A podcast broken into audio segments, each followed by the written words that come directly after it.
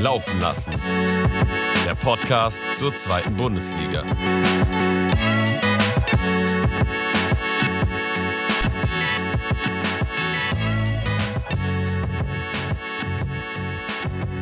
Moin, moin, liebe Zuhörerschaft und Freunde des gepflegten Zweitligafußballs. Ich heiße euch herzlich willkommen zu einer weiteren Folge von unserem Podcast Laufen lassen. Mit dabei natürlich, wie immer, unser türkischer Freund Muratcan. Servus in die Runde. Ich bin wieder froh, hier zu sein.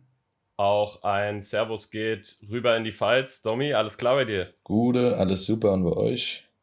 Ah ja, alles bestens. Und natürlich wollen wir nicht den lachenden Vierten in dem Fall in diesem Bunde vergessen. Tom, du bist wahrscheinlich Einen bestens gelaunt, oder? Guten Abend, ich bin nicht der lachende Vierte, ich bin der lachende Rückrunden Erste, ungeschlagen, alle Spiele gewonnen, da, Pauli, ja, ja, Jawohl, Moin, Leute. Auf, auf dieser Motivation brauchen wir dich heute auf jeden Fall. Ich kann nicht ganz so motiviert sein, aber ich bin trotzdem motiviert, den Podcast heute mit euch zu machen. Und Wir ja, haben ein Novum Freitag- heute, ein Novum, und zwar, wir sehen uns beim Podcast machen. Ja, Es ist, es ist irgendwie lustig, euch zu sehen. wird Ich auf jeden Fall ein eine neue Dynamik geben hier. Ja, ich muss mich auch ein bisschen zusammenreißen. Domi sieht aus wie Ragnar Lodbrok. Der, der Wikinger, ja. Da bin ich. Aber komm, reden wir nicht über Wikinger, reden wir über die zweite Liga. War ja einiges los. Ja, definitiv. Also Freitagsspiele, ich weiß nicht wann, nicht allzu spektakulär, würde ich mal behaupten, aber ich denke, kurz können wir auf jeden Fall nochmal diese Teams und Spiele anschneiden. Ähm, es waren ja nur zwei Spiele, zum einen Düsseldorf-Braunschweig, das ist 3 zu 1 ausgegangen und Karlsruhe gegen Regensburg. Ähm, also ich habe die Konferenz geguckt, ich muss sagen, Karlsruhe-Regensburg war ein relativ ja, unspektakuläres Spiel, wo aber einfach sich letzten Endes die bessere Mannschaft durchgesetzt hat mit Karlsruhe. Ähm, wer zurzeit so einen kleinen Lauf hat, ist äh, Mikkel Kaufmann. Wundersamerweise, der war jetzt beim HSV nicht irgendwie der beste Spieler, aber vielleicht passt er ganz gut zu so einem Team wie dem Karlsruher SC. Ähm, ja, ich denke unterm Strich ein verdienter Sieg für Karlsruhe. Die sind jetzt mal ein bisschen aus dem Abstiegskampf raus. Ganz im Gegensatz zu Regensburg, da geht es eigentlich so weiter, wie es aufgehört hat. Ähm, ja, wer hat außer mir denn noch das Spiel verfolgt von euch? Ja, gut, die Konferenz habe ich natürlich auch geschaut. Äh, ja, Karlsruhe hat am Anfang direkt gut losgelegt, aber äh, ja, Regensburg hat sich jetzt eigentlich nicht so schlecht gemacht, hat natürlich Chancen nicht genutzt. Sind, Ich glaube, zweimal gegen Pfosten geschossen. Äh, ist dann im Endeffekt auch unglücklich. Wenn du schon da unten stehst, dann fehlt dir manchmal noch das Glück. Aber alles in allem eine verdiente Kiste für Karlsruhe. Ja, safe. Das Spiel habe ich jetzt nicht geguckt. Ist mir leider untergegangen, so am Freitag zwischen der Arbeit und so. Ein bisschen Stress gehabt, konnte ich leider nicht schauen. Aber ich habe auch jetzt gelesen im Ticker und alles und ich fand auch eigentlich nur, ähm, was, so, was ich rausbekommen habe, war eigentlich, dass Karlsruhe deutlich die besseren Chancen hatte. Könnt ihr das bestätigen, dass sie jetzt eigentlich so verdient, verdient gewonnen haben? Ja, unterm Strich würde ich sagen schon. Äh, Singh hatte eine sehr gefährliche Chance. Da hat er am 16er mal abgezogen, knapp über das Lattenkreuz geschossen. Und der war auch eigentlich so der einzige Lichtblick offensiv, hatte ich so das Gefühl. Andreas Albers wirkt auf jeden Fall nicht so torgefährlich wie noch äh, in der letzten Spielzeit. Ja, und Regensburg, da merkst du einfach, da, da ist wirklich der Wurm drin, da sind offensiv wenig Spielideen und äh, die werden definitiv auch die nächsten Wochen da unten drin stehen. Ich sehe ja jetzt keinen Umschwung kommen, aber ich frage mich auch, von welchem Spieler soll das auch ausgehen, ja. Hast natürlich in der letzten Saison einige gute Spieler verloren, mit Beste, mit ähm, Besuschko. Und jetzt hast du halt nur noch einen Andreas Albers, der seiner Form irgendwie ein bisschen hinterherhinkt. Sing, der es eigentlich noch als einziger so relativ gut macht, der immer mal Akzente setzt, aber ja, es holt mich nicht ab, muss ich sagen. Nee, also wenn überhaupt, äh, kann Regensburg irgendwie versuchen, hinten halt zu mauern und dann auf Glück ein Tor zu schießen mit Singen, aber ansonsten wird es auf jeden Fall noch ein sehr, sehr strammer Kampf, der dann vielleicht am Ende auch dann verloren geht mit dem Ja. Abstieg. Safe, safe, safe. Gut, ich denke, mehr müssen wir dann auch zu dem Spiel nicht verlieren. Da können wir direkt weitermachen mit dem zweiten Freitagsspiel. Das war ein bisschen ereignisreich auf jeden Fall. Äh, Düsseldorf gegen Braunschweig. Also Düsseldorf baut weiter auf die Heimstärke. Die stehen zu Hause echt stark da. Haben das auch mir wieder in, gegen Braunschweig unter Beweis gestellt. Hätten theoretisch schon nach 25 Minuten 3-0 in Führung sein können.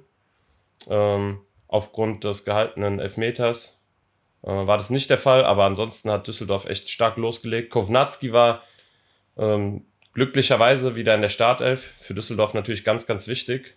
Ich habe mich so gefreut, Junge, ich schwöre. Ich habe mich so gefreut. Wie gesagt, ich war auf der Arbeit. Domi schreibt mir, ey, Kovnatz gespielt, Kovnatz gespielt. Ich sehe, du rufst mich auch noch an, Arne. Ja. Wolltest mir auch wahrscheinlich mitteilen. Ähm, ich habe mich so gefreut. Ich habe den direkt aufgestellt. Nach einer Minute oder zwei hat er direkt getroffen, oder? Ja, und zwar ein brutales Tor. Minute, ja. Der hat da von, äh, ich meine, Hendricks die Vorlage bekommen. Und dann hat er am Fünfer überragend aufgedreht, den Spieler ja, ins Leere gehen lassen und dann einfach sauber vollendet. So, Kovnatski hat wirklich nochmal einen Schritt gemacht diese Saison. Gefällt mir echt gut und da merkst du auch einfach, das war so ein Spieler, der vielleicht Düsseldorf jetzt gefehlt hat über die ganze Zeit. Auf der anderen Seite Braunschweig. Will aber seinen, Transfer, uh. seinen, seinen Vertrag nicht verlängern, habe ich die Woche gelesen. Das kann gut sein, aber ja. ganz ehrlich, wer mag es ihm verübeln so? Ja gut, im ich Sommer, wollte, im Sommer wollte noch, sollte noch vom Hof gejagt werden und jetzt ist er halt der Mann der Stunde. Und jetzt will er mhm. vielleicht lieber Bundesliga spielen nächstes Jahr, was mit Düsseldorf voraussichtlich nicht möglich sein wird. Ja. Traut ihm das zu? Nein. Spaß, doch. Kann, was heißt, traue ich dem zu? Es kommt, es kommt ganz aufs Team an. Wir hatten ja schon, ich glaube, es ist einer der meistdiskutierten Spieler bei uns in der Gruppe gewesen. Und ja, im Endeffekt hat es vielleicht ein bisschen gedauert, bis er die Entwicklung gemacht hat. Hat jetzt den Schlag gegeben diese Saison.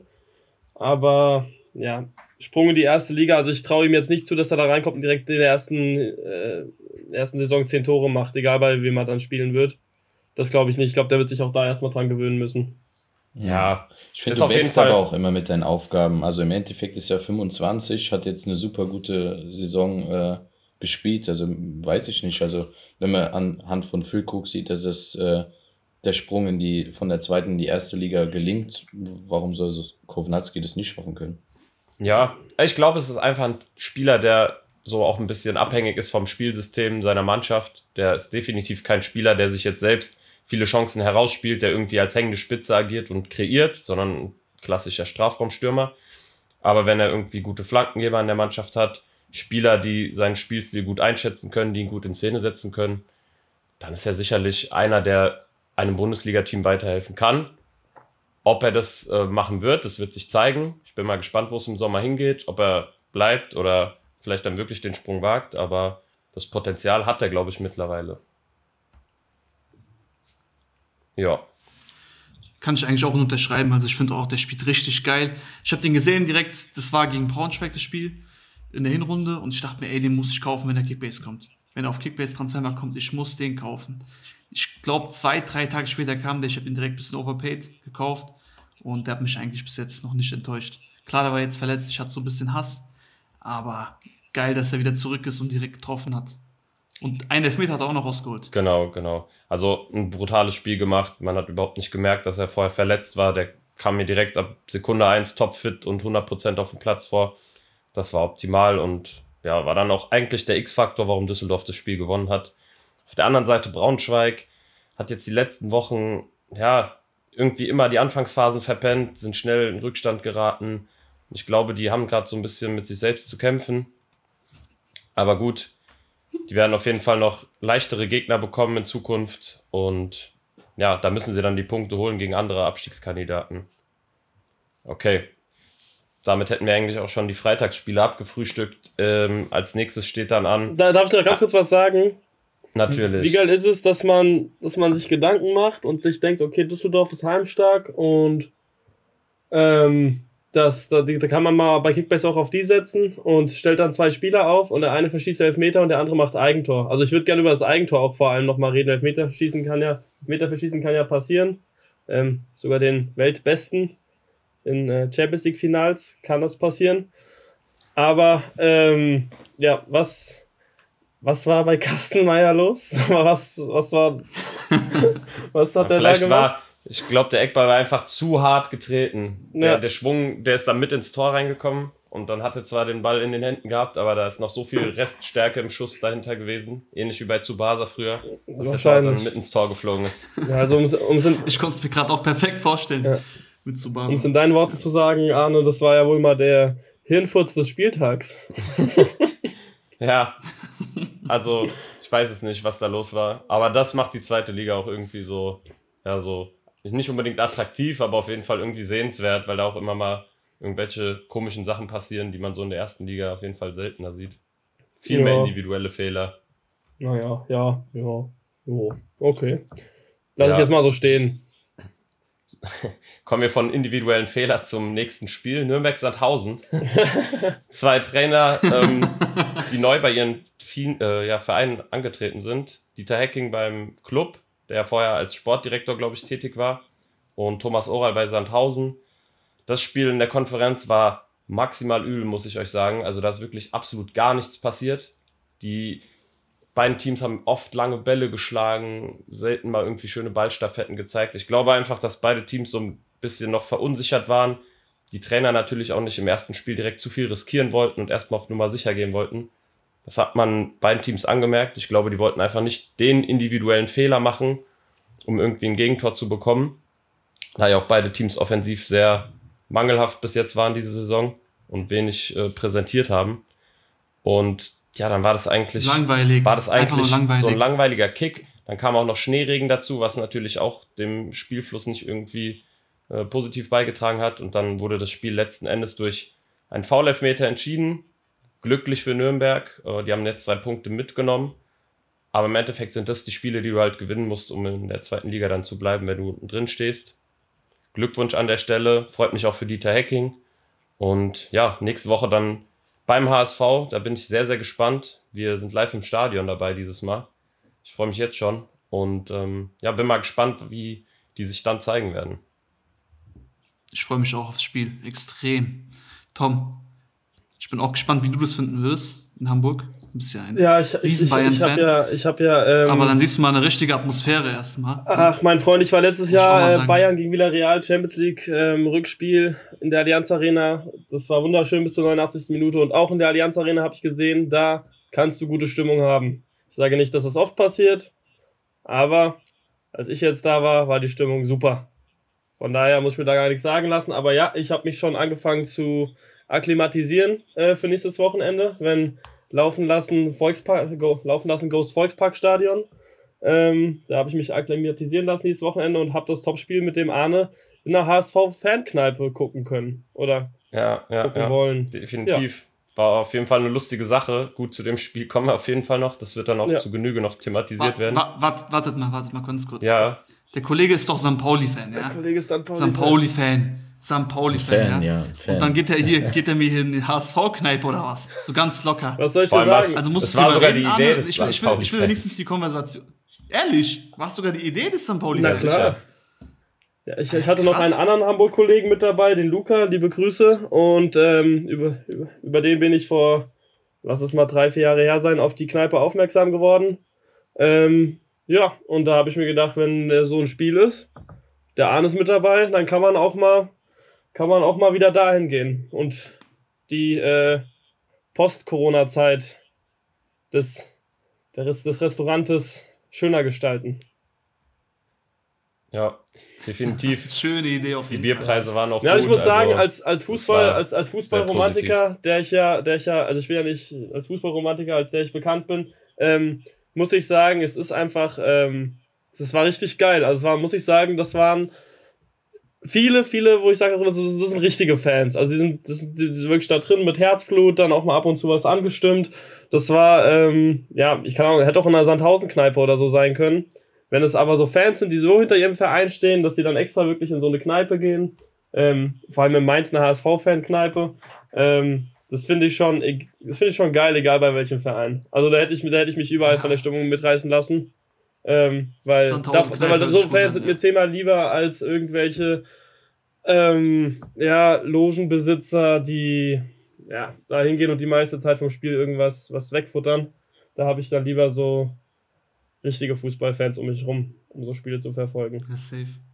Ja. Eine handfeste, herzliche Kneipe ist doch wunderbar. Richtig. Ja.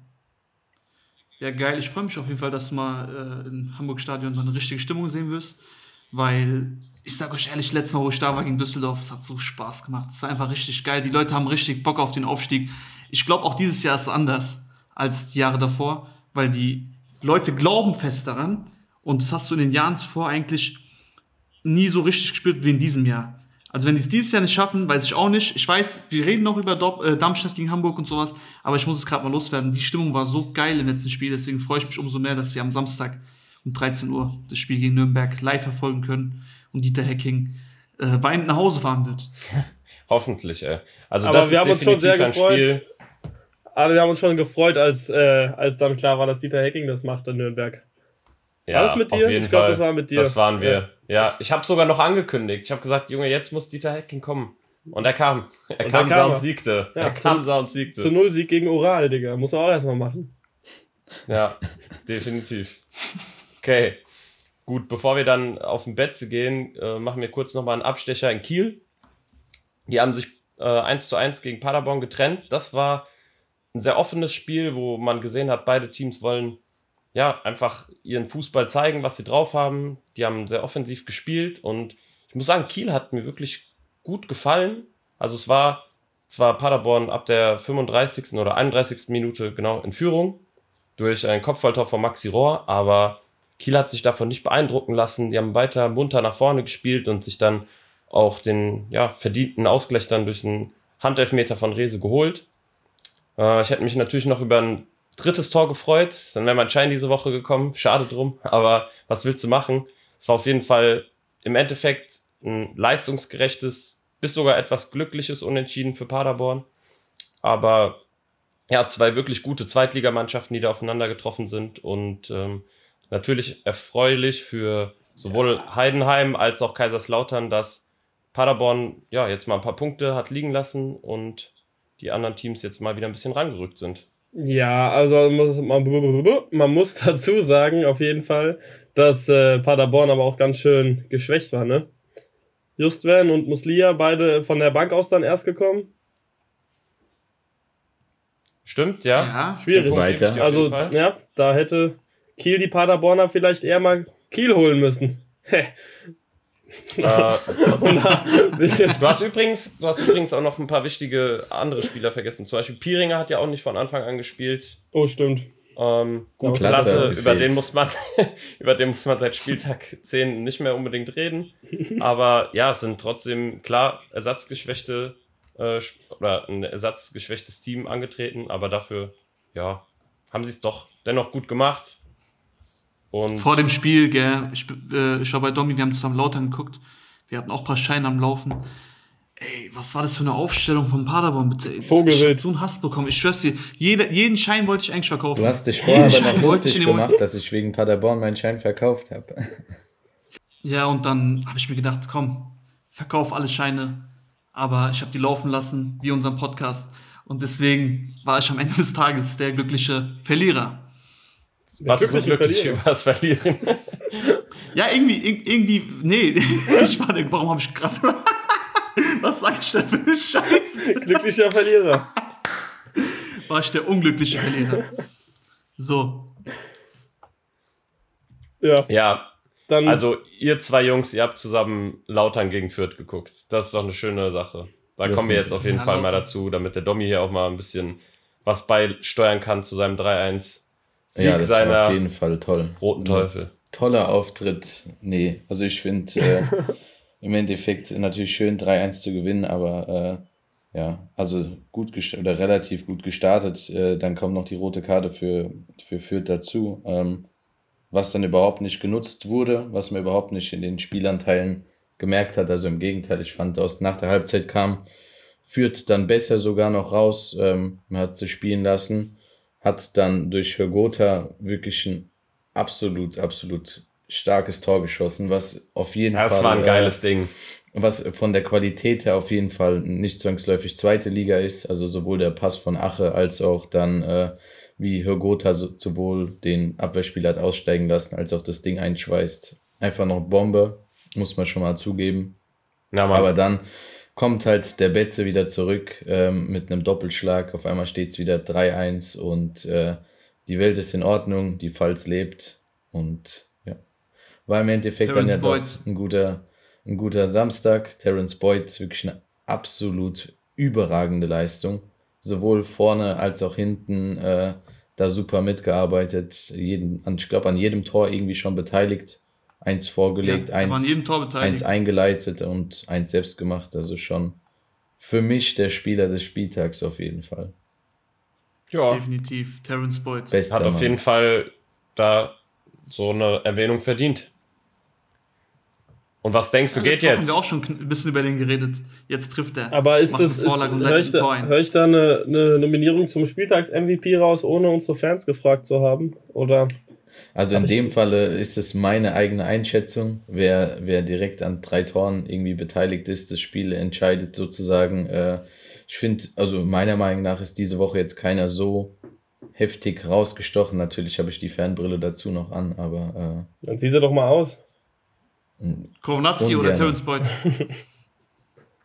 Was? Ja, schauen wir mal. Mein Spieltags-MVP kommt auch noch auf jeden Fall. Aber es gab jetzt kein Team, was wirklich von Anfang bis Ende überragend gespielt hat, diesen Spieltag. Ne? Es war alles schon bis auf Düsseldorf, Braunschweig vielleicht relativ eng beieinander bis zum Schluss überall. ja, wobei Braunschweiger jetzt auch nicht, nicht un so krass unterlegen war. Die haben auch ihre Chancen gehabt, haben es jetzt Ja. vielleicht.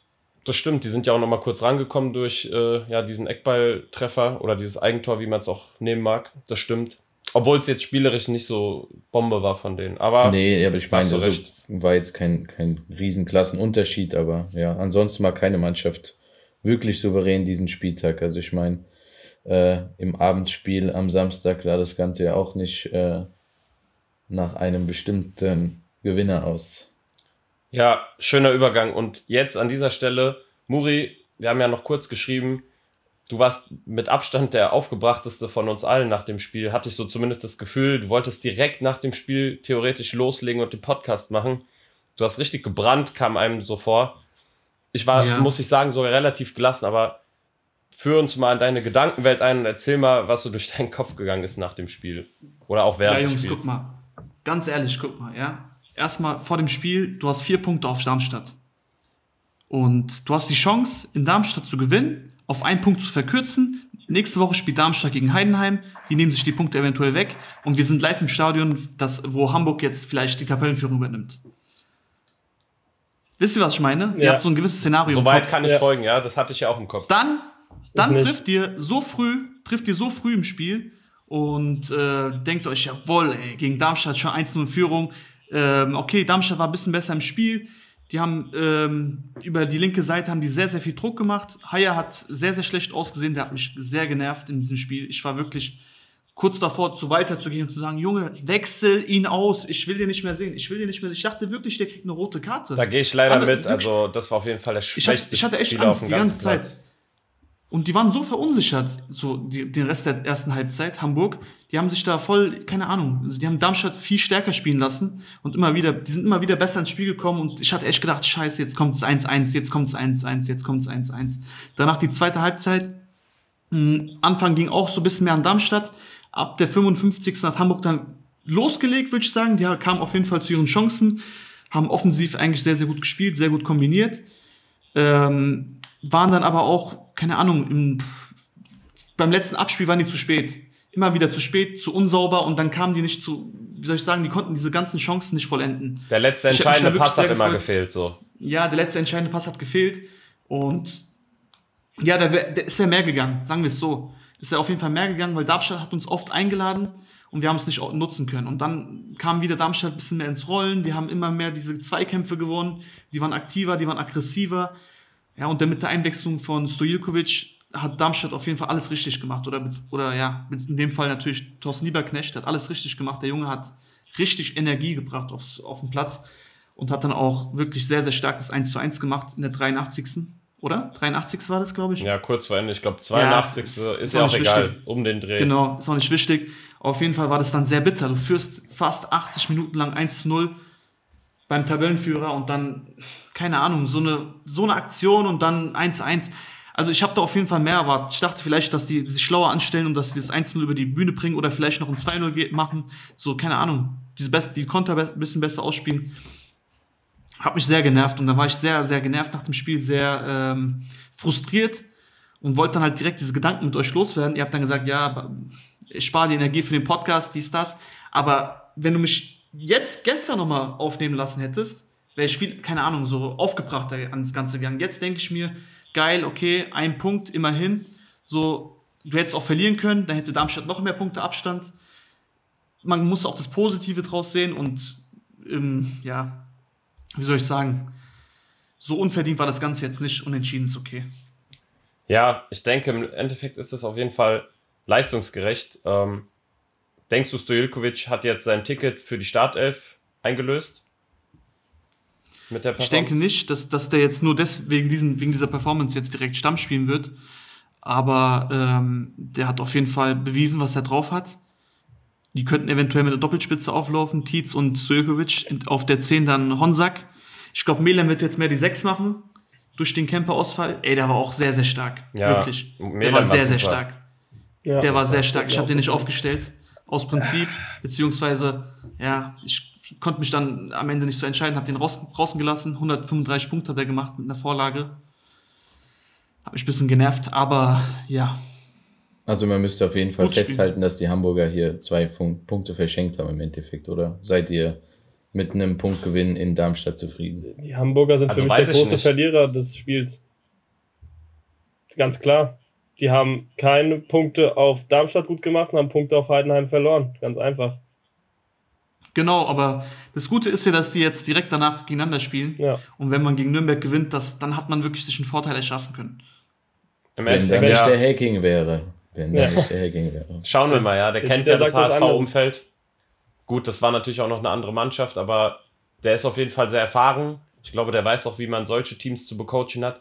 Und das hat mich halt auch schon wieder so genervt. Da waren Tom und ich uns auch einig. Das war wieder typisch Walter, dass er, egal gegen welchen Gegner, immer seinen Stiefel durchziehen will und taktisch so unflexibel ist. In der zweiten Halbzeit wurde es dann besser, da hat man mehr mit langen Bällen gearbeitet und auch mal dem Gegner den Ball gegeben in der eigenen Hälfte und gesagt, hier, macht mal selbst was draus weil in der ersten Halbzeit waren das immer nur dieses Kurzpassspiel hinten raus, worauf sich Darmstadt natürlich schon eingestellt hat, weil Walter immer so aufspielen lässt. Und das hat Darmstadt erst stark gemacht, dass sie dort in der gegnerischen Hälfte, im gegnerischen letzten Drittel in diese Pressing-Situation gehen konnten, weil sie da wirklich gierig sind, den Ball zu holen und dann schnell umzuschalten. Ja, im Endeffekt war es doch so, ja, die erste Hälfte ging an Darmstadt, weil Hamburg probiert hat, das Spiel zu machen und Darmstadt das Pressing gemacht hat und dann auf, auf die äh, Umschaltmomente gehofft hat. Und in der zweiten Hälfte hat Hamburg ein bisschen mehr Darmstadt den Ball gegeben, auch mal einen Ball weiter die Hälfte von denen gespielt und hat Darmstadt ein bisschen Spielaufbau machen lassen hat Darmstadt das ein bisschen schlechter gemacht. Also ich finde, jeweils in der Hälfte, wo die andere Mannschaft stärker war, haben sich die Teams belohnt, aber es war jetzt nicht, ähm, dass das Team, was probiert hat, das Spiel zu machen, ähm, das dann auch gemacht hat, sondern jedes Mal einfach mit dem Spielaufbau zu kämpfen hatte. Oder ja, habe ich das jetzt komplett falsch wahrgenommen? Naja, es war auf jeden Fall auch ein sehr hitziges Spiel. Ich hätte mir einfach nur an der Stelle gewünscht, dass man früher taktisch flexibel arbeitet und nicht auf Teufel komm raus so diesen Stil durchziehen wollen, weil man ja gesehen hat, wie viel haarsträubende Haarver ähm, Haarverluste, Ballverluste, Ballverluste in der eigenen Hälfte hatten. Also Moritz Heyer, den hättest Zuschauen. du Moritz Heyer hättest du ja schon nach 30 Minuten theoretisch auswechseln können bei der Leistung. Also, Wen sorry, bringst du dann? Aber, aber, da bist du einfach aber auch ein bisschen, bisschen zu eingeschränkt, finde ich. Wenn ja. du Miguel Prossis vorher schon nicht die Chance gibst, dann wechselst du in so einem Spiel auch nicht ein. Ja, jetzt ist halt die Frage, Moritz Heyer hat die fünfte Gelbe bekommen. Wer, wer macht das nächste Woche auf, auf rechts? Also Gegen entweder, Nürnberg, entweder Michael Brossis, Königsdörfer oder eventuell auch Katterbach, könnte ich mir auch vorstellen. Also die drei Optionen hat Walter. Und da bin ich mal gespannt, für ich wen er sich entscheidet. Ich gehe mit Katterbach. Ich glaube, der geht auf Nummer sicher und äh, lässt den Königsdörfer spielen wieder. Na, aber was heißt denn Nummer sicher? Also, ja, so in, das, was er schon vorher ausprobiert hat, das meine ich. Ach, noch eine Sache, noch eine Sache.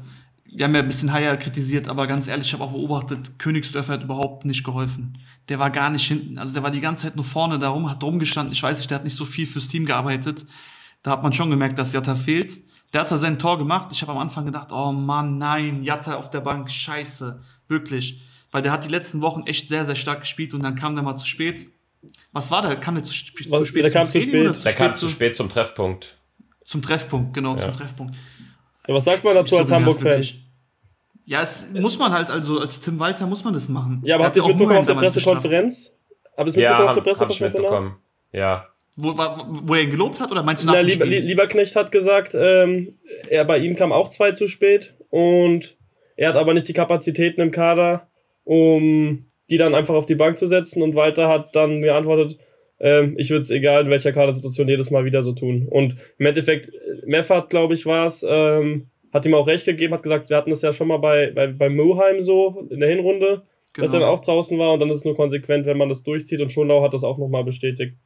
Ja, finde ich auch gut. Das zeigt auch im Endeffekt so diesen geschlossenen Mannschaftsgeist. Und wenn du bei so einem wichtigen Spiel zu spät kommst, dann ist das auch irgendwie in gewisser Weise eine Respektlosigkeit gegenüber der Mannschaft, der Familie in dem Punkt. Und da ist Walter nur konsequent und das finde ich auch in Ordnung. Und ich glaube, also ich glaube es ihm auch, dass er das in egal welcher Situation dann so durchgezogen hätte. Weil nur wenn du konsequent bist, dann hast du auch dauerhaft diese Disziplin dann im Kader. Ja, ja der hat seine Prinzipien. Der Typ ja. hat seine Prinzipien und das finde ich gut. Ähm, trotzdem hat es uns ein bisschen geschwächt gegen Darmstadt. Dennoch äh, hat Königsdörfer sein Tor gemacht. Ich meine, was soll er noch machen? Ja, was ja, soll er noch machen? Er hat sein Tor, Tor gemacht. gemacht und das Spiel ist 1-1 ausgegangen. Hätte er nicht getroffen, ja, kann ja. sich jeder selber ausmalen. Ja, gut. Aber so. Hamburg hat einen scheiß Spieltag im Endeffekt gehabt. Habt ihr das mitbekommen mit der Rückfahrt noch? Also, es kam halt dann wirklich eins zu dem anderen. Die kamen dann irgendwie in ganz viele Staus rein und sind dann wirklich erst heute Morgen um 8 irgendwie in Hamburg angekommen und mussten dann direkt um 9 Uhr zum Auslaufen da sein. Also das war dann nochmal so die Zusatzstrafe dafür. Ich glaube, die werden umso heißer jetzt am kommenden Wochenende sein, wieder drei Punkte zu holen. Ich weiß nicht, ob die jetzt durch das Spiel vielleicht, keine Ahnung, ähm, bisschen gekränkt sind, bisschen frustriert sind und ob die das nicht so ganz so wegschütteln können kann mir auch vorstellen, dass sie da irgendwie nochmal so einen Hänger haben in der ersten Halbzeit gegen Nürnberg, dass sie da, ich weiß nicht, so typisch Hamburg einfach. Naja, im Endeffekt, aber was gibt's wegzuschütteln? Also, man muss sagen, im Endeffekt ist es ein Unentschieden, was unterm Strich, denke ich, so in Ordnung geht, vielleicht sogar etwas glücklich für den HSV. Und es ist ja jetzt nicht so, als hätten wir uns da total blamiert in Darmstadt. Unterm Strich muss man ja sagen, das ist dann wohl das schwerste Spiel in Anführungszeichen der Saison. Und das ist nicht das Spiel. Klar, es ist prestigeträchtig und es ist auch sehr wichtig, weil es der erste gegen den zweiten ist aber es ist nicht das Spiel, wo du die Meisterschaft irgendwie klar machen kannst. Und die Spiele, wie jetzt zu Hause gegen Nürnberg, wie gegen Sandhausen, das sind die Spiele, wo du einfach safe deine drei Punkte holen musst. Und wenn du da konstant deine Punkte holst, dann steigst du auch im Endeffekt auf. Ob das dann als erster oder zweiter ist, gut, sei mal dahingestellt, aber es ist ja auch egal. Hauptsache, du bist nächste Saison in der ersten Bundesliga und dann hat Hamburg das Saisonziel erreicht. Ja, klar. Aber, Aber wenn du so Spiele gewinnst, hast du das Saisonziel vielleicht ein bisschen eher schon erreicht oder wahrscheinlicher schon erreicht. Und ich denke mal, dass sie da hingehen wollten, um das Spiel zu gewinnen. Sah mir aber 90 Minuten lang nicht so danach aus. Ja. Also muss ich einfach sagen, ich habe Darmstadt irgendwie ein bisschen stärker aufgenommen. Vielleicht sind die auch einfach stärker jetzt gerade momentan. Kann, weiß ich nicht, aber ich denke mir halt mit dem Kader, was Hamburg hat, und ich finde, die haben den besten Kader in der Liga, und sollten die eigentlich da mal so, keine Ahnung, nach einer 1-0-Führung hätten die sich vielleicht ein bisschen besser anstellen können, weil du hast nicht, du führst nicht alle Tage gegen Darmstadt so früh und du könntest den Matchplan halt dementsprechend vielleicht ein, bisschen besser anpassen, ja. was Walter halt nicht macht. Und da sehe ich halt zwei verlorene Punkte anstatt, keine Ahnung, gewonnener Punkt. Man muss halt auch festhalten, dass wirklich ersatzgeschwächte Darmstadt kaum noch sein kann. Also ja. ich weiß nicht, wenn jetzt auch noch, wer soll noch fehlen, dass Darmstadt, also wenn Tietz jetzt noch gefehlt hätte, dann wäre es komplett, aber ansonsten muss, also ich, wenn du wirklich aufsteigen willst, ist es ein Spiel, das du gewinnen musst in Darmstadt irgendwie, also meiner Meinung nach. Zumindest wenn du das Problem, also wenn du den Aufstieg problemlos schaffen willst. So, ja, verlierst du natürlich wieder wichtige Punkte im Aufstiegsrennen. Da gebe ich euch recht, aber es sind noch einige Spiele zu spielen. Die Messe ist noch nicht gelesen. Und mal schauen, was die nächsten Spieltage dem HSV so bringen. Und das Phrasenschwein klingelt bei deinen Aussagen an. Klingel, klingel, klingel, klingel, klingel, klingel, klingel. Drei Stück hintereinander, Respekt. Und eine abschließende Frage hätte ich noch zu dir, äh, zu dem Spiel, Muri. Und zwar bist du ja so ein allgemeiner Kritiker von Miro Muheim. Ich fand aber eigentlich gerade in den letzten Wochen sah der echt gut aus. Der war vor allem in den Zweikämpfen immer da, gibt vollen Einsatz und gibt auch Offensivakzente mit Flankenläufen und ähm, auch dem einen oder anderen Standard. Wie, wie siehst du das mit Miro Mura? Empfindest du, der hat eine Steigerung zur Hinrunde bis jetzt hingelegt oder bist du nach wie vor Skeptiker? Ich bin nach wie vor Skeptiker. Ich finde trotzdem, dass er es schon besser macht. Also auf jeden Fall ist er wacher und gewinnt die Zweikämpfe, auch die wichtigen Zweikämpfe, muss ich sagen. Und letzte Woche hat er auch so eine geile Vorlage auf Reis gemacht. Ah, da wollte ich noch eine Sache sagen. Genau. Reis ist so schön in den Strafraum eingelaufen bei dieser einen Aktion. Warum hat er nicht rechts rübergelegt? Warum hat er nicht rechts drüber gelegt? Generell, das war überhaupt kein gutes Spiel von ihm. Ich muss ehrlich sagen, Benesch und er beide im Mittelfeld irgendwie tot. Waren relativ. Das war auch irgendwie ausschlaggebend. ja, Reis hat ab und zu mal ein bisschen probiert, aber dem ist gar nichts gelungen. Und dadurch haben wir auch irgendwo ein bisschen die Spielkontrolle verloren, oftmals.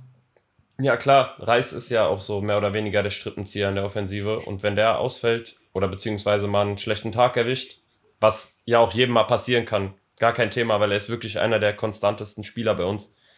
Ja, dann merkt man auf jeden Fall, wie uns ein bisschen die Spielidee flöten geht. Aber nichtsdestotrotz, ähm, ja, ich glaube weiterhin voll und ganz daran, dass Reis einer unserer wichtigsten Spieler ist und uns auch zum Aufstieg führen wird. So Gott will. okay, gut, dann hätten wir, denke ich, das Samstagabendspiel auch gut abgehakt. Und dann kommen wir jetzt mal zu den Sonntagspartien. Ich würde sagen, wir fangen einfach mit dem Spiel von Tom an, beziehungsweise mit dem Spiel von St. Pauli gegen Hansa Rostock. Äh, Glückwunsch, Tom. Danke, danke. Die erfolgreichste Mannschaft in der Rückrunde bis jetzt So holen ist einen. Sieg nach dem anderen und sind vor allem defensiv sehr gesettelt, haben wenige Gegentore bekommen. Ja, du musst doch super happy sein mittlerweile, oder? Ich bin die ganze Zeit schon super happy. Ähm, ja, zu dem Spiel jetzt gegen Rostock muss ich sagen, erste Hälfte Bombe. Bis auf die Nachspielzeit der ersten Hälfte. Da war ja dieser Dreifachschlag von Hansa Rostock, der auch gut und gerne zum 1-1 hätte führen können, aber im Endeffekt, ja, Spielglück, keine Ahnung, haben sich verdient auf jeden Fall mit der Leistung. Der ersten Hälfte fand ich sehr stark. In der zweiten Hälfte war es ein bisschen durchwachsener. Aber ja, wir haben ja auch in der Gruppe schon drüber geredet. Äh, Muri meinte, Afolayan auf jeden Fall ähm, Königstransfer von St. Pauli. Und ich gehe da auf jeden Fall mit. Ist auf jeden Fall, glaube Ja. ich, der Königstransfer gewesen. Aber ich möchte wirklich auch, gerade wenn man Selbstverteidiger ist, äh, weiß man, wie das ist, dass man eigentlich immer mehr der Depp als der Held. Äh, Metz finde ich auch für die Verteidigung extrem stabilisierend. Also diese Dreierkette aus Medic, Metz und äh, Smith, die Überragend. ja, die, die ist schon sehr souverän. Die machen das sehr gut. Auch äh, Saliakas, der im Sommer gekommen ist aus Griechenland, findet immer besser rein. Ähm, klar, ist schwierig, wenn man immer mit Paccarada verglichen wird, aber ich finde auch er bringt jetzt immer bessere Leistung und alles in allem muss dann auch mal gegen ähm, Rostock, die auch wild durchgewechselt haben, ähm, dreimal zur Halbzeit, also sich da quasi wieder neu drauf einstellen und die dann trotzdem so wegzuverteidigen, ähm, spricht auf jeden Fall für, für die Mannschaft. Und ja, Ähm, letzte Woche hatte Domi auch erwähnt, dass äh, Rostock ähm, noch einer der besten Mannschaften, also spielerisch einer der besten Mannschaften ist, die da unten stehen. Ja. Und das kann ich nur unterschreiben, die waren auch heute gar nicht so schlecht. Die hatten am Ende sogar der ersten Halbzeit die drei richtig gute Chancen, da hätten die noch das 1-1 machen können. Aber der Torwart von St. Pauli, Vasili, der macht das, oder wie wird er ausgesprochen? Vasili? Vasili. Ja. Keine, Vasili. Genau, der macht das schon sehr stark. Also der hat wirklich auch ein sehr, sehr gutes Spiel hingelegt. Und von mich, äh, für mich auch der beste Mann auf dem Platz. Neben Afolayan. Afolayan sowieso, boah, richtig geiler Spieler. Also das hat St. Pauli auf jeden Fall gebraucht. Der ist schon der Gamechanger dort. Aber auch Irvine, was für ein Spiel wieder, wirklich.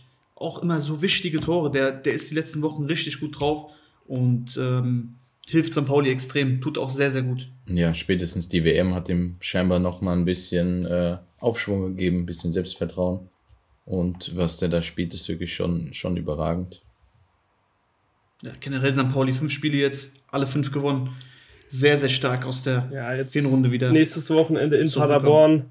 Also, wenn da wirklich was gehen sollte, das wäre schon richtig geil. Also, wenn Pauli da X2 holt, also unentschieden oder Auswärtssieg, das wäre schon richtig, richtig geil. Das will ich schon hart feiern. Auf Wann spielen die? Auch, 15, auch um 13 Uhr am Die spielen Samstag? Freitagabend, wenn wir Ja. gerade auf dem Weg sind nach Hamburg. Das schauen Ja. wir im Auto Ah, cool, dann können wir zusammen. es Schauen wir im Auto. locker. Können wir, ja, können wir im Handy schauen, Handy schauen. Geil, da freue ich mich schon drauf. Ich, ähm, ganz ehrlich, ich, wenn ich das tippen würde, das Spiel, würde ich auf Pauli gehen. Ich glaube, ich würde das klassische Übertor mitnehmen, um mich abzusichern. Und dann geht's 0-0 aus. Ey, geil. Nee, ich, geh- Bei meinem Glück ich, auf ich gehe jeden mit Fall. Pauli Ja. irgendwie. Okay. Naja, wer weiß. Und wenn die das dann wirklich gewinnen sollten, Tom, lass uns mal so ein bisschen anfangen zu träumen. Meinst du, Nein, es hör auf, wäre- hör auf, hör auf, hör mal auf, hör auf. Hör auf. Meinst du, lass es wäre einfach, in lass irgendeiner einfach gut Weise sein. möglich? Sei mal ruhig jetzt, lass gut sein. Darüber reden wir nicht. Darüber reden Komm, ich wir sag nicht. mal was. Ich, ich wir spielen jetzt dazu. gegen Paderborn. Wenn das gut läuft, haben Ja, wir danach Fürth, du kannst nicht drüber reden. und Du Regensburg. kannst doch nicht drüber reden. Ist doch gut, du bist ja Fan, du sollst ja auch nicht Hoffnung haben und was weiß ich, einfach die Saison genießen und auch die Genau. Spiele jetzt. Aber 32 Punkte Heidenheim hat 43. Ich schätze schon unrealistisch ein, dass Pauli da irgendwie angreifen könnte. Aber ganz ehrlich, das ist äh, jetzt gerade auch gar nicht so wichtig. Ich meine, das ist perfekt für die nächste Saison, wenn die sich jetzt einspielen, Richtig. ihr System gefunden haben mit dem Trainer und die wichtigen Spieler halten können. Paccarada ist jetzt weg. Aber wenn zum Beispiel so ein Irvine gehalten wird, ähm, Afolayan haben die, glaube ich, nicht gekauft.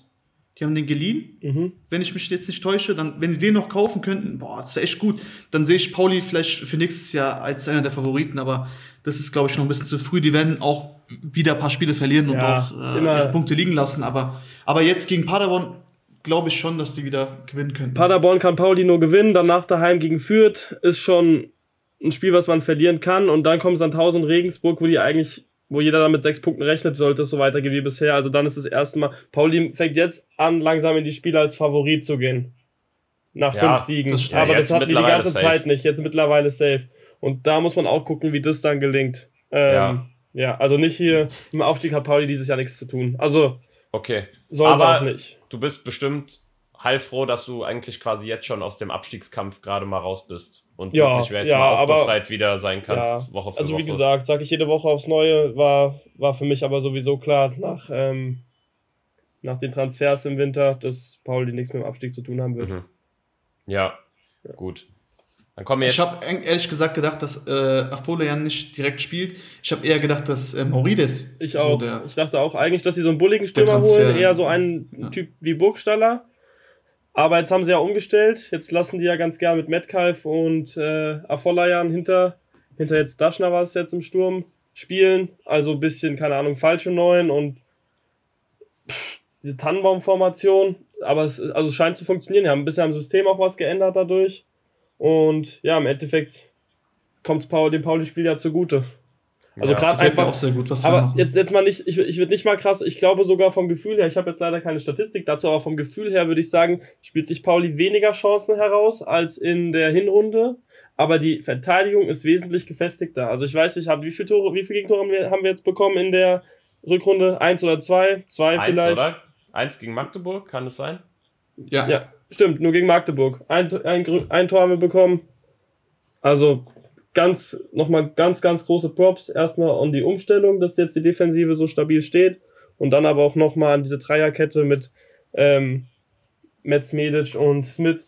Das ist wirklich, ja, sehr, sehr schön, die drei da zu haben und auch langfristig zu haben, außer, außer Medic wahrscheinlich im Sommer, aber die anderen beiden, da stehen ja schon mal dann zwei Säulen. Definitiv zwei Felsen in der Brandung. Zwei Felsen in der Brandung. Sehr schön. Dann lasst uns kurz den Übergang machen zu dem Team, was das einzige ist, ähm, das diese Saison oder dieses Kalenderjahr in der zweiten Liga gegen St. Pauli getroffen hat, nämlich Magdeburg. Die haben 2 zu 1 in Hannover gewonnen. Also überragendes Spiel gemacht, definitiv. Die waren im Chancenübergewicht. Die haben Hannover über weite Strecken echt an die Wand gespielt. Dann komme ich nämlich jetzt an der Stelle auch zu meinem Spieltags-MVP. Und das ist in dem Fall kein Spieler, sondern das sind die 10.000 Auswärtsfans, die nach Hannover mitgereist sind, um das Stadion so ein bisschen zu übernehmen. Fand ich eine überragende Aktion. Das zeigt doch einfach, dass Magdeburg definitiv in diese Liga auch gehört, weil diese Fankultur einfach krass ist. Die sind wirklich mit Herz und Blut dabei. Und Magdeburg hat einfach ein geiles Spiel hingelegt. Das Einzige, was man denen vielleicht ankreiden muss, ist, dass sie nach dem 2-0 dann auf einmal wieder so ins Schwimmen kamen viel zu viele Chancen zugelassen haben und dann irgendwie nochmal Hannover die Chance gegeben haben, dass sie in Unterzahl vielleicht noch was mitnehmen bei einem Spiel, wo eigentlich Magdeburg drei Punkte sicher mit nach Hause nehmen kann. Aber ansonsten ja. echt Chapeau Magdeburg, das war echt stark. Sau starke Leistung. Hannover hat am Ende nochmal ein bisschen Chancen gehabt. War, die waren da sehr gefährlich. Aber nichtsdestotrotz, über 90 Minuten weg jetzt, war das nix. Also es war echt nix. Es war wieder, wieder ein schlechtes Spiel von Hannover wieder nichts Überzeugendes und ähm, ist ein bisschen schade. Und ich sehe da halt ähm, auch für die Zukunft jetzt nicht irgendwie rosig. Also ich sehe es ich eigentlich immer noch so schwarz, wie es ist. Es stagniert sehr krass, ne? wenn man auch sieht, dass Hannover zu Hause 32% Ballbesitz hat, äh, kaum Zweikämpfe irgendwie mal stark geführt hat. Also das war wirklich unter aller Kanone, muss man wirklich so sagen. Ich meine, die waren jetzt zu Ende äh, der Hinrunde waren die ja noch an den Aufstiegsplätzen dran und jetzt versinken die komplett im Mittelfeld und taumeln Richtung, ja, Richtung untere Tabellenhälfte. Na, neun Punkte auf dem Relegationsplatz ist jetzt auch nicht die Welt. Also. bis zum Abstieg meine ich natürlich. Ja, aber wo sollen denn die Mhm. anderen Teams, wo sollen denn die anderen Teams die Punkte holen? Also ich neun Punkte sind neun Punkte und die aus dem Ja, Tabellenkeller. aber wenn Hannover hat bisher in der Rückrunde nichts gezeigt. Nix. Also warum, Ja. warum sollen die nicht da jetzt noch neun Punkte äh, bis nach unten eventuell verlieren? also, es sind noch so viele Teams, wer soll denn da noch alles. Nee. Also ich glaube auch nicht, dass Hannover irgendwie da noch unten reinrutscht. ich sage Da- ja nur, dass ich- es sein könnte. Mit der Leistung ist alles möglich. Also Auswärtsliga, Trainerwechsel, den da man wird es einen Trainerwechsel bald geben. Fertig. Ich sag, da wird's ein. Das Meinst du? Ich glaube, das Warum willst du Trainer. Leitl denn schon wieder rauswerfen? Dann, dann ist wirklich.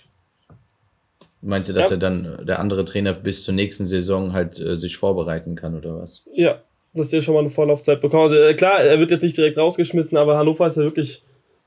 Das ist ja wirklich grottig im Moment. Also äh, es- da gibt es auch nichts schön zu reden. Es ist auch, die haben so viel Geld reingesteckt. Das ist, glaube ich, das Team nach dem HSV vielleicht, die da den meisten Etat haben oder reingesteckt haben. Und das ist ja wirklich, die machen, das, das ist ja lächerlich, was die machen. Das wirkt so konzeptlos, gell? Ja, Also, so richtig planlos. Keine Ahnung. Ja, aber also sorry, aber halt natürlich so ein Trainerwechsel kann natürlich äh, Impulse dann noch geben. mal was bringen, aber ich weiß nicht, ich habe irgendwie auch nicht so das Gefühl, dass die Spieler halt da wirklich jetzt so dafür brennen, äh, da mal Punkte wieder einzufahren oder vielleicht das Ego zu stärken. Und jede Woche ist die Abwehr irgendwie wieder anfällig, egal wer da spielt. Ja. Die spielen jetzt auch nächste Woche in Fürth. Und ich gehe da eigentlich wieder von der Niederlage oder von Unentschieden aus. Also Hannover wird da keine drei Punkte holen. ja, ich glaube Und auch. Fürth ist schwer. Fürth, ja. Fürth ist zwar inkonstant in den Leistungen, die spielen teilweise echt überragend, dann haben die mal wieder so ein paar Spiele, wo sie ein bisschen ja, ihrer Bestform hinterherlaufen, aber definitiv ein unangenehmer Gegner, die theoretisch auch, glaube ich, fast jeden in der Liga schlagen können an einem guten Tag. Naja, also ich wollte eben schon den Gag machen. Äh, Arne, warum lobst du Magdeburg? Die sind als Favoriten ins Spiel gegangen, haben ganz normal gewonnen. Den habe ich jetzt nicht gemacht, aber es ist langsam wirklich so, dass sich Hannover wirklich als zu einem Außenseiter-Team entwickelt, zu einem Team, wo vor der Saison, glaube ich, wir alle auch noch im Kopf hatten, ähm, dass die auf jeden Fall um den Aufstieg mitspielen werden. Und das finde ich schon eine ziemlich harte Entwicklung. Ja, aber auch eine starke Einwechslung von äh, Christian Tietz mit Ito. Der hat ja direkt losgelegt mit zwei Vorlagen. Mhm. War auf jeden Fall sehr wichtige und sehr gute Entscheidung, den einzuwechseln. Und ähm, wen ich auch von, ich muss bei Hannover jemanden loben, auch wenn es vielleicht, äh, keine Ahnung, vielleicht ein bisschen fragwürdig rüberkommt, aber Luis Schaub hat ein gutes Spiel gemacht. Der kam rein, der hat das Spiel ein bisschen an sich gezogen, hat es echt nicht schlecht gemacht, das erwartet man eigentlich auch von dem. Das habe ich auch generell von diesem Transfer oft, dass er eine größere Rolle einnehmen wird. Hat er bis dato eigentlich nicht gemacht, aber ich hoffe, dass er jetzt ein bisschen mehr Chance bekommt und dass er, dass er regelmäßig spielt, weil Nielsen ist kein Zehner. Also beim besten Willen, Nielsen ist kein Zehner, dem, der muss vorne drin stehen. Die Flanken müssen auf den kommen, die kommen nicht. Und die brauchen da eher so einen Spielgestalter auf der 10 und nicht jemanden, der, keine Ahnung, der die Bälle festmacht. Das kann er auch im Sturm machen. Also ich finde, Nielsen ist auf der falschen Position und mit Louis Schaub könnten die vielleicht die Spiel ein bisschen kreativer gestalten, weil ich sehe auch gar nicht, ich sehe keine, ich sehe keine Spielidee bei Hannover und das muss sich langsam, langsam auch mal entwickeln. Das geht nicht. Die wechseln jede, also wirklich jedes Spiel, die komplett, das komplette Mittelfeld aus und äh, ich weiß nicht, ich sehe da keinen, ich, ich sehe da nichts bei denen und deswegen würde ich mir hoffen, dass die langsam, langsam mal diese elf finden von diesen 20 guten Fußballer, die die im, im Kader haben. Aber keine Ahnung, kann auch echt sein, dass du recht hast, Tom, und dass die Leitl rauswerfen. Ja, Ja, also irgendwas muss nochmal sich da ja und da ändern. entwickelt sich ja nichts. Also es ist ja keine Entwicklungssinn, die Entwicklung geht ja eher bergab und also ich weiß nicht, mit, mit Kind und allem, was da auch noch im Verein rumläuft, äh, das ist ja jetzt auch, es ist ja kein Heidenheim oder Freiburg oder wo man den Trainer dann in Ruhe arbeiten lässt, da ist ja auch immer relativ viel Wind in Hannover, also viel, viel Lärm auch. Wind bei Kind. Ähm, ja, dementsprechend glaube ich, also ich, ich, ich glaube, den Tipp ge- genehmige ich mir auch, da mal ein paar Euro drauf zu setzen, dass Leitl der nächste Abgang ist, in der, Trainerabgang ist in der zweiten Liga. Nürnberg Ne- hat es gewechselt. nächste Woche schon? gewechselt. Nein. Kommt drauf an, wenn die jetzt so eine 4-0-Klatsche kriegen in Fürth, wer weiß. Aber ja, Okay. Ich würde es mir für den Verein wünschen. Vielleicht, vielleicht, vielleicht kommt da was äh, Positives bei rum, wenn die da Trainerwechsel machen. Wobei wir eigentlich, glaube ich, alle was äh, von Leitl halten. Ja, an sich schon. vielleicht passt es einfach Genau. nicht mit der Mannschaft. muss- Vielleicht passt es einfach nicht mit Hannover, das, das Match nicht. Ja. Und Tom, ich habe auch noch mal geguckt, weil du meintest, so dass Magdeburg als Favorit ins Spiel gegangen ist. Gut, ist natürlich relativ. Also die Buchmacher haben Hannover eine Zweierquote gegeben und Magdeburg eine 3,25er. Da würde ich jetzt nicht unbedingt von einer Favoritenrolle sprechen, aber dass wir alle Magdeburg definitiv den Sieg zugetraut haben, das kann man, denke ich, schon sagen, weil die halt einfach einen guten Fußball an sich spielen, nur halt immer hinten sehr anfällig sind, aber in den letzten Wochen auch definitiv mehr Mentalität irgendwie auf dem Platz gezeigt haben als ja. Hannover. Wollt ihr, noch ein, wollt, wollt, ihr noch, wollt ihr noch ein Fun-Fact hören über Hannover? Hau mal raus. Die wurden im Jahr 1896 gegründet. Wer hätte das gedacht? Fakt des Spiels. Sehr wichtig. Okay, gut, dann können wir das Spiel, denke ich, auch damit abhaken, oder? Weg, ja. Und dann wollen wir nochmal auf die Alm gehen. Gehen wir nochmal auf die Alm? Gehen wir auf die gehen Alm. Gehen wir nochmal auf die Alm. Gut, ja. gehen wir auf die Alm. Da hat äh, Mr. Vertragsverlängerung das Spiel entschieden. Schimmer kam rein, hat das Tor gemacht. Und da muss ich sagen, ähm, hatte ich den Eindruck, von dem, was ich verfolgt habe, dass Arminia eigentlich eine recht solide erste Hälfte gespielt hat und auch so kein schlechtes Spiel gemacht hat und eigentlich ein bisschen besser aufgetreten ist. Klar, wieder nicht belohnt, aber halt, ja, immerhin ein bisschen Entwicklung, ein bisschen Kampf jetzt langsam an den Abstieg, äh, in die Abstiegszone gebracht. Was vielleicht auch nicht verkehrt ist. Also Klos hat auch nach dem Spiel ein Interview gegeben und meinte, die, die waren dann bei den Fans und haben sich da mal da ausgesprochen und vielleicht, vielleicht bewirkt das jetzt nochmal Wunder bei, Abi, äh, bei Bielefeld nicht starten, auch einen kleinen Run. Also mit der Leistung, klar, mit der Ausbeute müssen sie zufrieden sein, aber vielleicht nicht ganz mit der Leistung. Und nächste Woche ist es in Braunschweig. Ähm, das wäre eigentlich so ein Spiel, das wäre prädestiniert dafür, dass es so ein Gamechanger wird. Direkt gegen Tabellennachbarn gewinnen, auswärts an den vorbeiklettern, Ab äh, Relegationszone, Relegationsplatz verlassen, das würde schon ganz gut passen. Also nach der Leistung jetzt äh, habe ich für nächste Woche auf jeden Fall äh, Arminia Bielefeld im Gefühl. Auf dem Schirm, ja. Auf Aber ich habe auch, ich, ich sage auch, Braunschweig war gar nicht so schlecht, ne, gegen Düsseldorf. Und generell spielen die auch nicht so, spielen die auch nicht so schwach. Weiß ich jetzt also die, die, die, die haben, die haben, also die haben auch Chancen zu gewinnen. Ich sehe jetzt nicht Bielefeld als klaren Favorit. Also Nein, das, das die spielen ja auch auswärts. Sagen. Ich meine, die Heim Heimmannschaften haben ja generell immer so ein bisschen äh, statistisch gesehen die Oberhand in Zweitligaspielen, aber nichtsdestotrotz spielt, finde ich, auch wenn die Punkteausbeute vielleicht ähnlich ist in der Rückrunde, spielt Bielefeld auf jeden Fall den besseren Fußball jetzt im Vergleich äh, zu Braunschweig. Da bin ich bei Arne. Die hatten jetzt auch zwei harte, die hatten noch zwei harte Gegner jetzt mit Hamburg und Heidenheim. Ja. heute gegen Heidenheim waren die noch mal ein bisschen stärker als gegen HSV. Fand mhm. ich auch ein eigentlich unverdienter Sieg von Heidenheim. Aber die Spiele musst du auch gewinnen. HSV hat genug Spiele so gewonnen und Darmstadt genauso. Deswegen ähm, ist es halt dieser Spiel, dieses Spielglück, was sie da auf, die, auf, ihre, auf ihrer Seite haben. Aber ich würde trotzdem sagen, dass ähm, Braunschweig genauso gute Karten hat wie Bielefeld nächste Woche. Ja, es wird ein Spiel, wo Kleinigkeiten dann den Unterschied machen, das denke ich auch. Aber ich glaube auch an Bielefeld, ich bin da bei Tom. Die haben jetzt gezeigt gegen Heidenheim, dass sie auch den Top-Teams irgendwie Paroli bieten können. Und das ist vielleicht dann auch einfach mal so, ja, die Kaltschnäuzigkeit ist, die fehlt. Gerade wenn du dann nicht gerade den besten Lauf irgendwie hast oder ja, auch einige Spiele einfach verlierst, die unnötig verloren gehen, du irgendwo rumdümpelst, deinen, deinen Ansprüchen eigentlich hinterherläufst, dann fehlt auch manchmal einfach das Spielglück. Aber das musst du dir halt wieder erarbeiten. Und ich denke, dass Braunschweig da, ja, wie Tom schon gesagt hat, so ein guter erster Gegner sein kann, um eine Serie das vielleicht zu starten. Muss, muss, ja, muss ja auch für die Spieler extrem brutal sein äh, auf mentaler Ebene. Ich glaube, wir hatten das einmal mit Paderborn, dass die von der ersten direkt in die dritte Liga durchgereicht wurden. Ähm, aber ansonsten, wenn du, wenn du absteigst aus der Bundesliga in die zweite Liga kommst, bist du vom Gefühl her schon mal, ähm, ich weiß nicht, wie klar die Vorgabe war, dass sie den Wiederaufstieg direkt spielen wollen, aber vom Gefühl her bist du auf jeden Fall erstmal im Kopf so, dass du auf jeden Fall eine Rolle spielen wirst in der Liga und dann äh, stehst du nach 22 Spieltagen auf Platz 16. Und da muss ich sagen, ist vielleicht, war es oder war es jetzt mittlerweile ist es ja besser geworden. Ich, also Punkte haben sie immer noch nicht geholt, aber immerhin von den Leistungen her eher eine Tendenz nach oben. Vielleicht ist es ja jetzt ähm, wirklich so, dass sie sich jetzt gefangen haben, sich die, dem Ganzen bewusst geworden sind, dass es eben nicht so ist, dass sie dieses Jahr eine Rolle spielen, die eine Enttäuschung jetzt auch ein bisschen abgeschüttelt haben jetzt über den Winter und jetzt eben wieder langsam anfangen, sich neu zu finden. Also. Ja. Jungs, äh, ich habe mir überlegt, ja, als ich die Tabelle gesehen habe, es gibt zwei Mannschaften, die haben den Abstieg auch wirklich absolut verdient. Und die stehen auch zu Recht auf dem Platz, auf Platz 18 und Platz 17. Und keinem anderen Team würde ich irgendwie den Abstieg gönnen. Weil Bielefeld macht es gar nicht so verkehrt. Klar, die sind jetzt einfach nicht so gut, wie, wie, dies, wie, die, also wie die Erwartungen waren.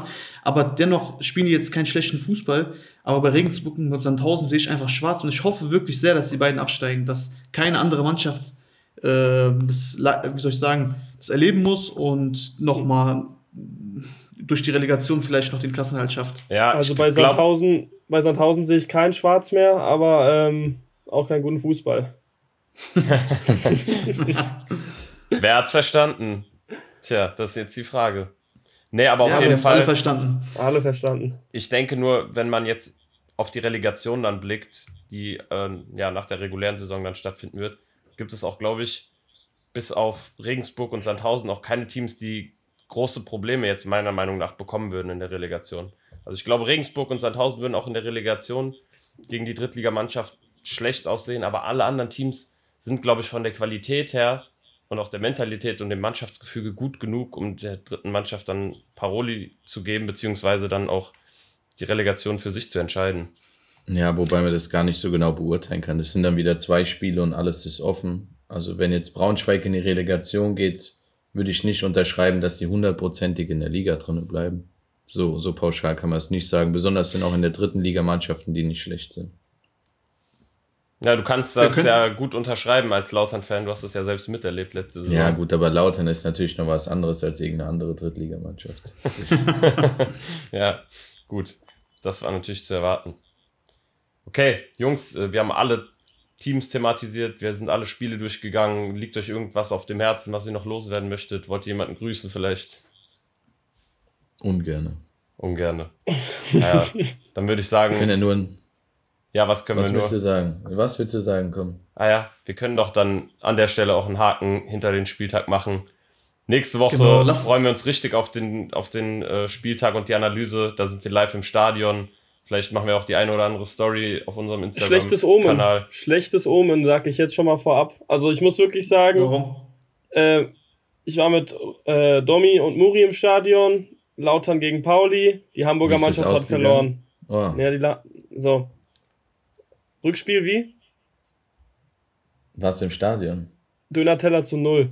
Ähm, Döner-Teller zu null. da schon mal schlechtes Omen. Ich gucke mit Arne und Muri Hamburg gegen Fürth. Fürth holt es. Ich gucke mit Arne Heidenheim. Hamburg holt nicht den Sieg. Ich gucke mit Arne Darmstadt. Hamburg holt nicht den Sieg. Jetzt bin ich mit euch vieren im Stadion. Es wird langsam mal Zeit, dass da dass Hamburg performt, wenn, keine Ahnung, wenn ich mal so als Fan dabei bin oder als ja nicht ganz neutraler Zuschauer, weil ich morgen, also ich werde im Stadion auch ganz klar für Hamburg sein. Tom, wenn du die Mannschaft zum Sieg brüllst, Junge, dann Ja, wird das die Trendwende das wird, das eingeleitet. wird, das wird nicht passieren. Wir wollen die Kirche mal im Dorf eingeleitet. lassen. Also ich werde Hamburg nicht zum Sieg brüllen, aber ich ähm, möchte, dass Hamburg aufsteigt und dementsprechend bin ich mehr für Hamburg als für Nürnberg. Tja, Ich werde dich auf jeden Fall richtig motivieren, Junge. Also auf jeden Fall, wenn du da im Stadion bist, will ich, dass du richtig abgehst für den HSV und dass wir dann die drei Punkte zusammen holen und dass wir es gemeinsam genießen können. Und dass du nach dem Spiel vielleicht sogar HSV-Fan HSV wirst und. Pauli Das vergisst. schließe ich, das schließe ich komplett aus und die Stimmung kannst du beeinflussen durch äh, eure Leistung beim eventuellen Vorglühen. ja, definitiv. Nach zwei, drei Holzen sieht die Welt schon ganz anders aus, Tom. So, So nämlich. Gut. Ich glaube, Nur das ist so. doch das perfekte Spieltagsfazit. Ähm, Ja, Jungs, äh, wegen nächster Woche. Habt ihr irgendwelche Spiele, wo ihr sagt, oh, die muss man auf jeden Fall gucken? Hamburg-Nürnberg. Hamburg-Nürnberg, da sollte man am besten im Stadion sein. Im Stadion sein, Mhm. ja, aber neben Hamburg und Nürnberg vielleicht noch ein Spiel und zwar Heidenheim gegen Darmstadt. Das würde ich ja, auch gerne glasklar. Safe. Meint ihr, wir können das gucken in Hamburg? um 20.30 Uhr, wenn wir nicht schon hackedicht sind. Ja, wir können es Ja. auch gucken, wenn wir hackedicht sind. Vielleicht in der Kneipe oder so, je nachdem. Also, da wäre ich durchaus dabei. Wäre ich nicht In der, abgeneigt. in der Darmstadt-Kneipe. Oder ein. Ach Tom, ja. erklär mal was, bitte, klär mal was für uns da. Ja, ich guck mal, ich höre mich mal um. In der Lilie. Lass uns in der Lilie gucken. Ja gut, reicht der, Jungs, reicht jetzt. Ja, reicht. man merkt, wir driften der, ab. Wir driften ab. Der Domi hat auch die Schnauze voll. Ja, lass uns jetzt hier endlich einen Cut machen. Wir setzen den Haken da- dahinter. Ähm, wir sind dankbar an alle, die uns zugehört haben bis zu diesem Zeitpunkt. Ähm, wir freuen uns auf die nächste Woche. Macht's gut, macht euch noch einen schönen Tag und haut rein. Immer laufen lassen. Haut rein.